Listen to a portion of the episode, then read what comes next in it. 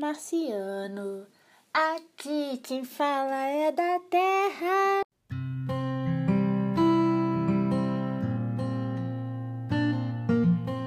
Ok, ok, estamos gravando. Esse é mais um de Crente com Gabi, o primeiro de 2020, de 2020, como eu gosto de falar. E. Uh, que vamos falar nesse podcast, tá? A gente vai falar muito sobre saúde mental, sobre vida cristã, sobre questões e percalços da, da vida adulta e tudo de bom e ruim que acontece nesse meio. É... Teve gente que perguntou por que, eu fiquei tão sumida do De Crente com Gabi, por que, que o De Crente com Gabi desapareceu no mapa. E a gente vai começar a explicar isso em julho de 2019. Uh, minha formatura foi no dia 12 de 2019. É, formei, glória e muito, muito tudo, muito brilho, muita emoção, muita alegria. E quando eu cheguei em casa, depois da minha formatura, depois de sair com os meus pais e com amigos, eu descobri que minha avó tinha falecido. E assim, é, é, na verdade eu não não sei explicar como as coisas realmente aconteceram naquele momento, ou qual foi o porquê das coisas, ou como eu consegui e consegui não lidar com certas coisas. Não sei nem se isso faz sentido. Mas no dia 12 de julho minha avó faleceu. E no sábado, no dia seguinte, eu formei numa sexta-feira. No sábado, no dia seguinte de manhã, nós fomos para Araruama pro velório. E assim, é, não vou falar, ah, foi ok, foi tranquilo, porque não foi. Foi muito dolorido. Se você já passou pela experiência de perder alguém muito querido, alguém muito próximo na sua vida, você vai conseguir entender o que eu tô te falando. E passado esse tempo, esse início de luto, a gente teve que lidar com algumas questões aqui em casa. Somos eu e a minha mãe. E minha mãe começou a ter vários problemas no trabalho, nas escolas onde ela trabalhava e problemas pessoais que eu não vou falar, né, para para não ser antiética. E foram coisas que realmente adoeceram a minha mãe. E as coisas ficaram bem pesadas aqui em casa. Se a gente parar para pensar em questões mentais e emocionais e físicas, espirituais principalmente. E minha mãe começou a tratar as questões dela, a lidar com as questões dela, e nós tivemos que. Eu acho que a gente teve que começar a repensar muita coisa sobre a nossa vida a partir desse momento. E aí, pulando um pouquinho no tempo, em agosto, eu fui contratada para dar aula pela prefeitura de Petrópolis. E assim, eu ainda não sei, ainda não consigo definir exatamente como foi essa experiência, porque foi dentro de sala de aula que é minha formação, né? Foi dentro de sala de aula que eu adoeci. Então, no dia 10 de agosto, eu comecei a dar aula e em outubro eu tive que pedir demissão porque eu comecei a ter várias crises de ansiedade dentro de sala de aula, antes de sair de casa. Eu chegava em casa e me sentia muito mal e passava a maior parte do meu tempo dormindo. Então, assim, é, quem me conhece sabe que eu sou muito ativa, eu sou muito sociável, eu sou muito social, eu tô presente em várias mídias digitais, eu tô presente em várias redes sociais, se a gente parar pra pensar assim. E eu comecei a me afastar muito disso porque eu não conseguia viver o que eu queria viver sabe? E quando você tem um desvio brusco da sua jornada, você fica meio perdido. E nisso eu comecei a adoecer. Comecei a adoecer dentro de sala de aula. O que me, acho que me deixou mais frustrada foi isso, porque eu passei três anos e meio com essa ideia de que a sala de aula seria um desafio, sim, mas também seria minha carreira seria o lugar que eu tinha prazer em trabalhar, ia ser o lugar que eu ia querer ficar lá e tentar mudar a vida dos meus alunos e contribuir para um ambiente melhor, é, onde quer que eu estivesse trabalhando. E em outubro eu fui diagnosticada com uma depressão pesada e fui diagnosticada com ansiedade. É, é bem difícil falar sobre isso porque eu acho que quando a gente passa por um momento tão tenso assim da nossa vida, é, a gente não sabe dizer bem, sei lá, o que aconteceu, deixou de acontecer. E foi em outubro que eu tive crise de ansiedade sem parar e crise de depressão, que eu fiquei duas semanas inteiras sem conseguir levantar da cama. E foi difícil pra caramba, porque eu deixei de fazer coisas que eram normais para mim. Eu saía do quarto no máximo para ir ao banheiro, nem para sair para comer, gente. Olha que eu amo comer, nem para isso eu conseguia sair da cama, sabe? E retomei um tratamento com meu psiquiatra.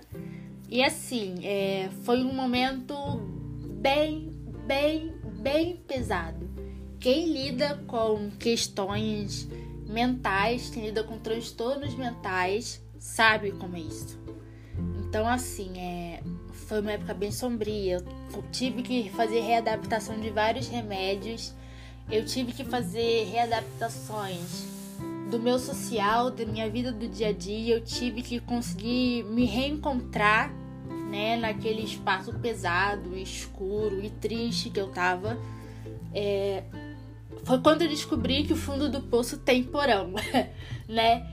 E recomecei o tratamento de novo, porque, como diz Cláudia, terapeuta, eu estava subtratada. Eu acho que é, todo esse tempo que eu passei é, com TCC e atividades da igreja e atividades da, da faculdade, eu não parei para avaliar como estava sendo o meu tratamento para os meus transtornos, sabe? Eu já não fazia mais terapia e em outubro, de outubro a novembro, foi esse momento super, super, super, super pesado dessa minha jornada como pessoa até aqui. E aí eu retomei tratamento, retomei terapia e falo que a terapia foi, acho que depois de Jesus Cristo, a terapia que tem me salvado todos esses tempos. É, a Cláudia é um presente de Deus não sei explicar a Cláudia porque ela é perfeita, ela é maravilhosa.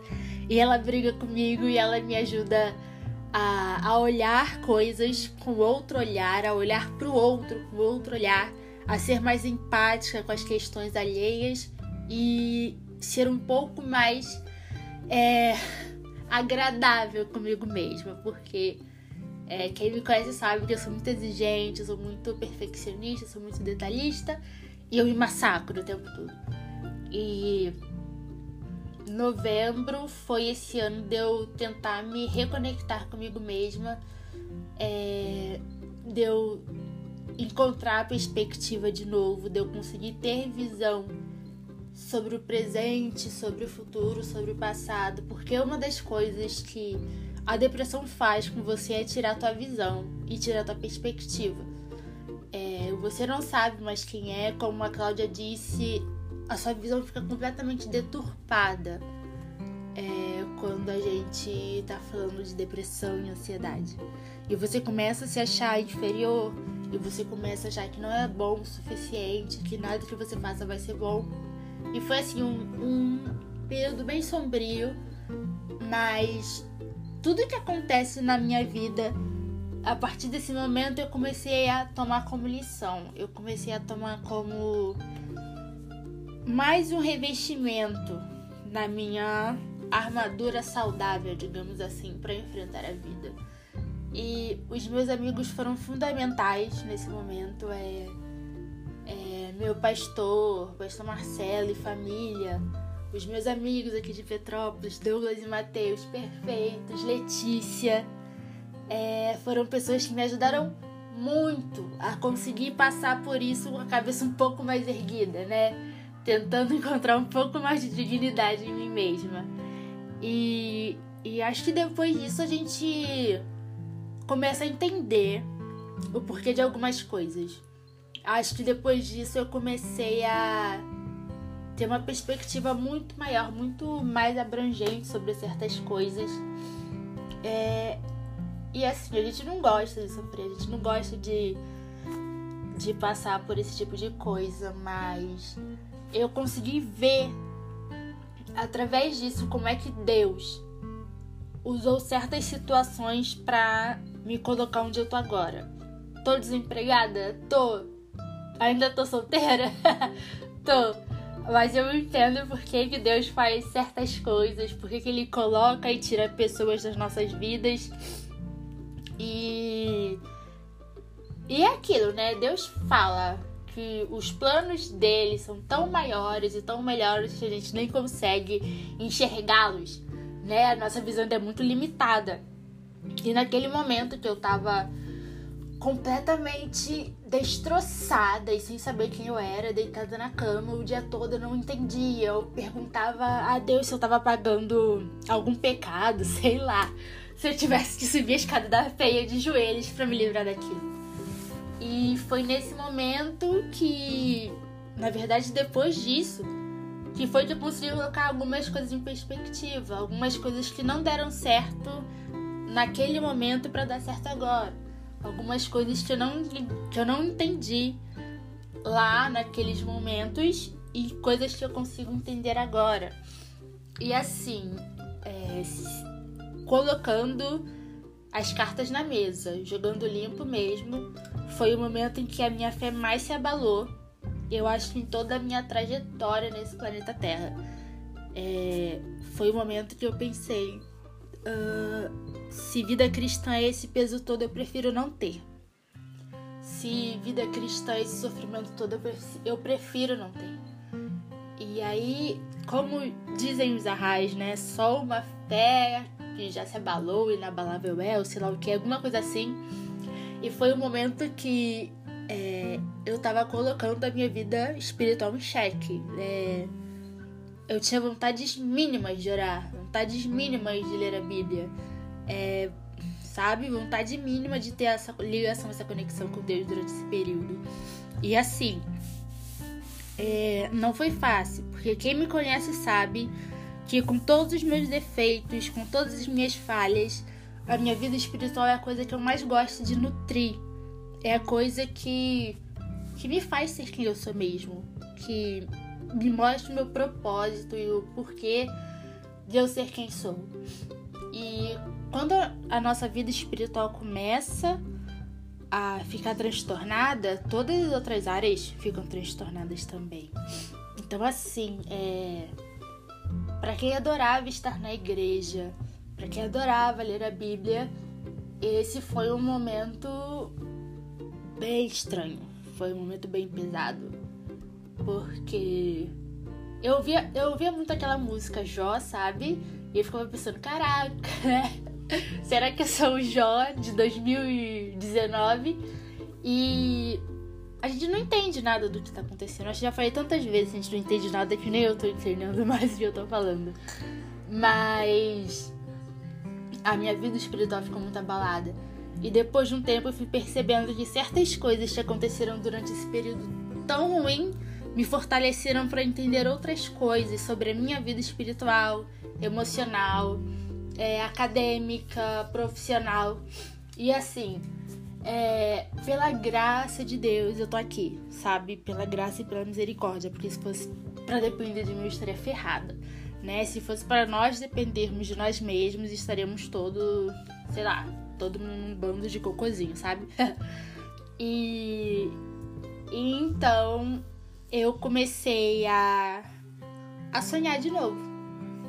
E eu comecei a, a reencontrar o meu prazer em ler a Bíblia. Eu comecei a reencontrar o meu, meu prazer em estar na igreja, em estar no meio social, em estar com outras pessoas.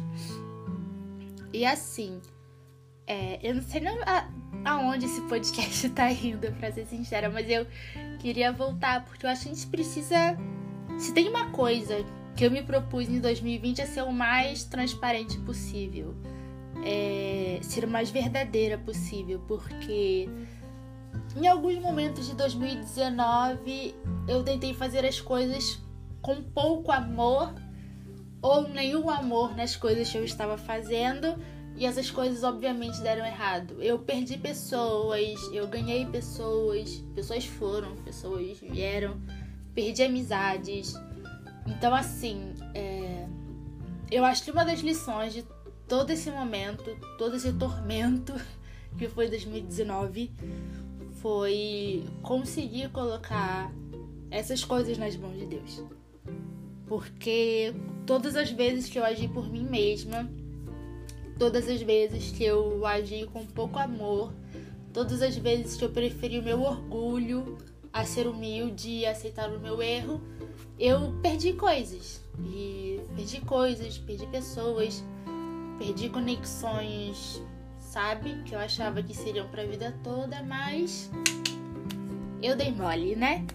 E aí tudo isso vira uma grande bola de neve, né, gente? Porque a gente começa, quando acho que quando começa uma coisa dar errado, várias outras coisas dão errado também. Mas enfim, né? E não sei. Eu acho que esse podcast pode ser esse, esse episódio, no caso, pode ser sobre a gente começar a fazer um balanço sobre a nossa vida. Hoje é 25 de janeiro, é, primeiro mês do ano, e acho que a gente pode começar a colocar as cartas na mesa, sabe? E ser sincero e ser verdadeiro consigo, e ser verdadeiro com as pessoas ao nosso redor. E entender que nós somos frágeis, nós somos fracos. A vida é um sopro, gente. E a gente precisa começar a organizar isso aí né? E não se deixar levar pela vida, né? Que a gente, a gente não pode ser tão passivo assim também.